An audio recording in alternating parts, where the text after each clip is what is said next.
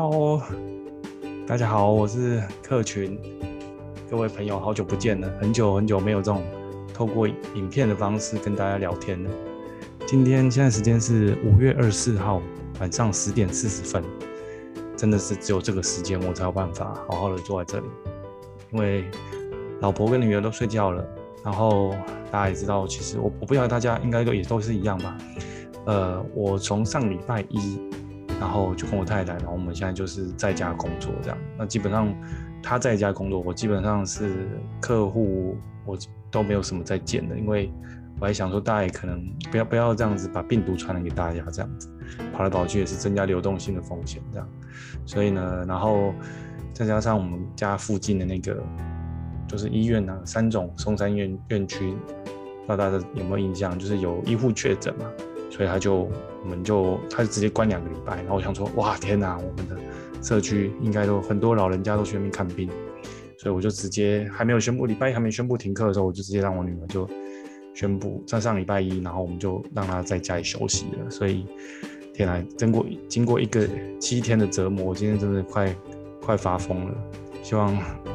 大家跟我，相信很多人都跟我一样在家工作，然后小朋友在家上课，希望大家能够撑下去啊！好，那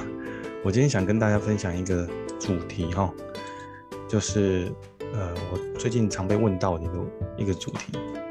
这个主题呢叫做，就是因为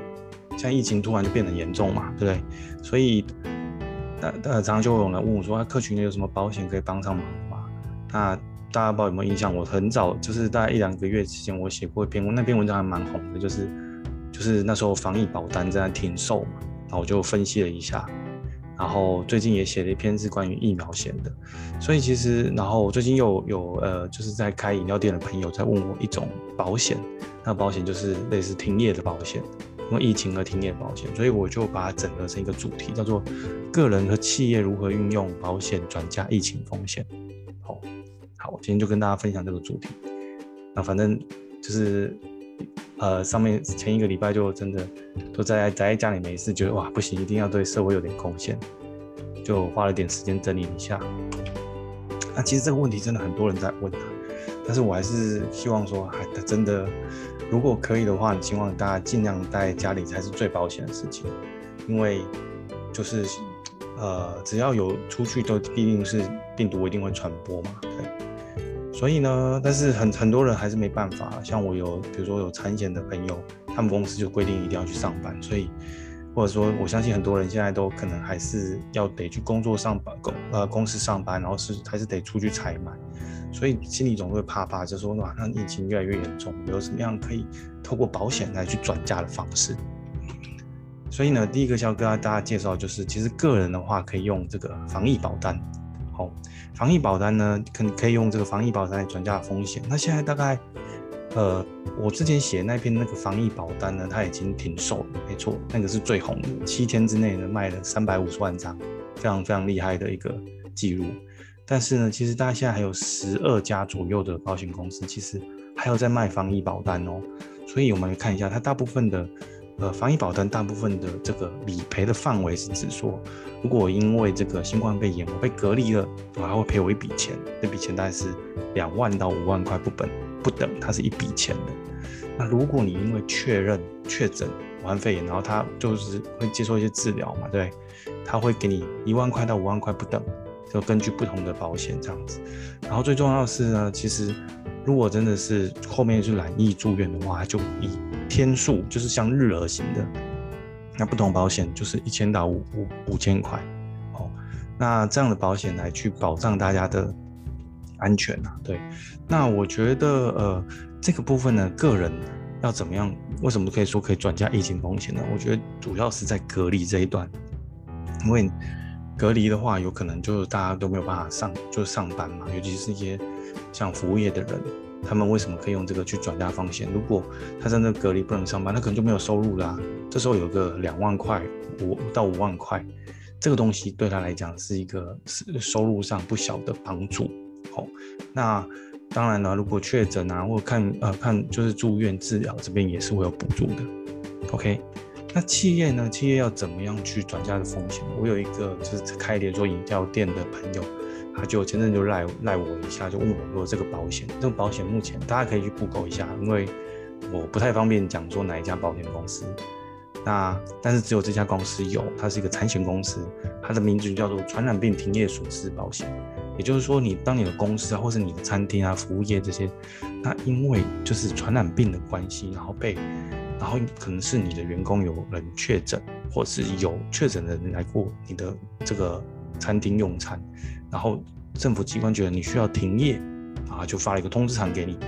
这时候呢，他就这个保险就会赔偿你每个天损失的钱，那每天损失到三千到三万块，它总共有六个方案哦。那到底够不够呢？其实很多我我问过很多老板，他们是觉得一天三万块好像有点太少，可没办法，这就是他的他的极限。而且它最多最多，它单一事件单一次最多是三十天，那一年下来，它是一年的保险最多就是六十天。所以呢，这个也是就是可以一个方法啦，可以转嫁一些停业损失的风险。但是不过就是走两个月，我觉得大家可以考虑一下哈。那再来，我跟大家讲一个，就是疫苗险这件事情。为什么要特别讲这个呢？因为我真的很鼓励大家，像现在真的是买没无法打疫苗了，但是我觉得大家可能呃不要呃太害怕去打疫苗。为什么？因为其实疫苗啊，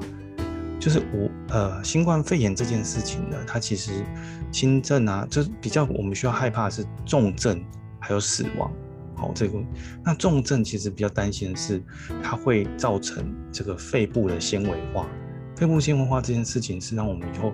就是讲话，他们叫做呃俗称叫做菜瓜布肺，然后它会让我们的就是以后你就想你讲你你走几步就喘或什么都呼吸不过来，你要怎么工作呢？所以它真正很恐怖的是会让我们终身失去工作能力啊，所以。那疫苗呢？它本身就是，它可能像现在这个 AZ 疫苗，听说是它轻症没有办法防，但是防得很好。但是那个重症跟死亡率其实是跟其他疫苗是一样的，所以我其实是很希很鼓励大家赶快去打疫苗，因为唯有大家都越多人打疫苗，我们才能够全民免疫。那我之后可以的话，我一定会去打的。那如但是大家还是会怕怕，所以我就有这个金管会就跟两家厂商呢就推出这个疫苗险。它主要赔什么？赔就是如果你打疫苗，然后有一些不适的反应，然后造成一些医疗状况，然后他住院的话，他就一次会给，比如说一万块。那如果呃，他这也有隔离哦，跟那个防疫险一样，如果就是因为没有没有得到一，但是呃没有得到新冠肺炎，但是被隔离了，他会给你五千块。那重重要是说，假设你就打疫苗之后你还染疫，就还中了，对不对？他会给你去就是实支实付十万块，这个就是后面的一些医疗的部分。那我觉得这个这个部分还不错啦，它就是一个很好的补充包。它因为它保费真的很便宜，一年才两三十三百块吧，三百块两百块左右。所以我查了一下，自费打 AZ 疫苗也都要五六百块。那其实你再多买一个这个，这个也可以网络投保，很方便的。好，所以我觉得还蛮值得值得去买。好，好，那讲了这么多呢，如果你真的是觉得说，哎，你需要你需要去买这个。呃，疫苗相关的保险，然后呃，或者是情呃肺炎相关的保险来保障你自己的风险的话，但是我这边要提醒大家是说，你要注意这个自己的安全。哦，那其实最好方式就是我觉得说，你去找那种可以网络投保的公司，然后就直接在网上投保，不要跟业务员接触。那如果真的没有办法，有些业务员还是有些公司还是规定业务员一定要所谓的亲见亲见，他一定要亲自见到你的话，那。你也可以找有些公司已经开放的传真啊、影印本这些，或是邮寄的这种方式，现在开始慢慢有这样开放，因为因应着疫情，然后金管会请就是产险、寿险的工会他们在演绎这样相关的作业规定，所以是有机会的。那如果真的要见面的话，你是很急想要这个保险，那你我我是我教大家一招，说你可以先跟业务员用视讯把所有的资料都确认好，对不对？所以呢。当你都知道，就全部都填好了以后，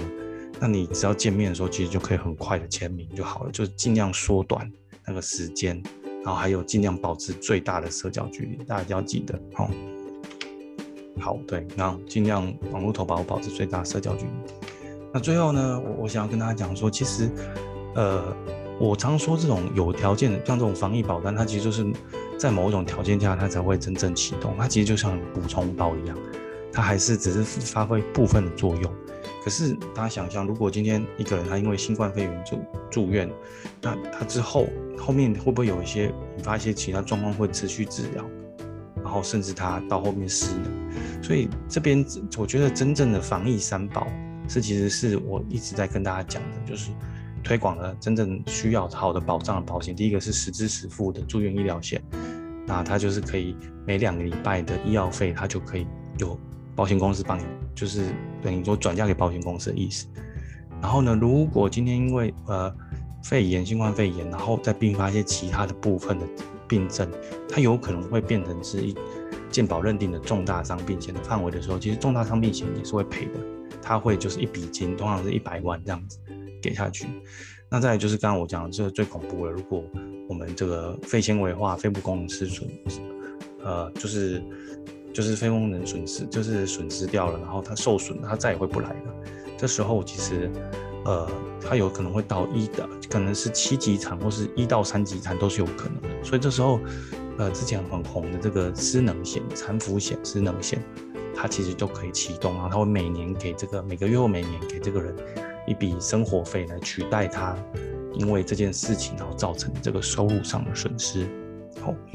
所以大概是我今天的分享大概就是这样，就是其实是可以用保险去转嫁疫情的风险的，但是更重要的是呢，这个呃你自己本身原来的商业保险，你有没有一个很好，就是先检视过，然后很好的去了解说这个保障对你来讲在什么情况都可以符合到。那所以。我最后写的说，请大家好好利用这段时间静下来检视你自己的保单。那这边也跟大家工商一下，就是我最近应该也会推出我自己的，就是用线上的，然后帮大家就是免费检视你现在身上的保单。然后我我会用，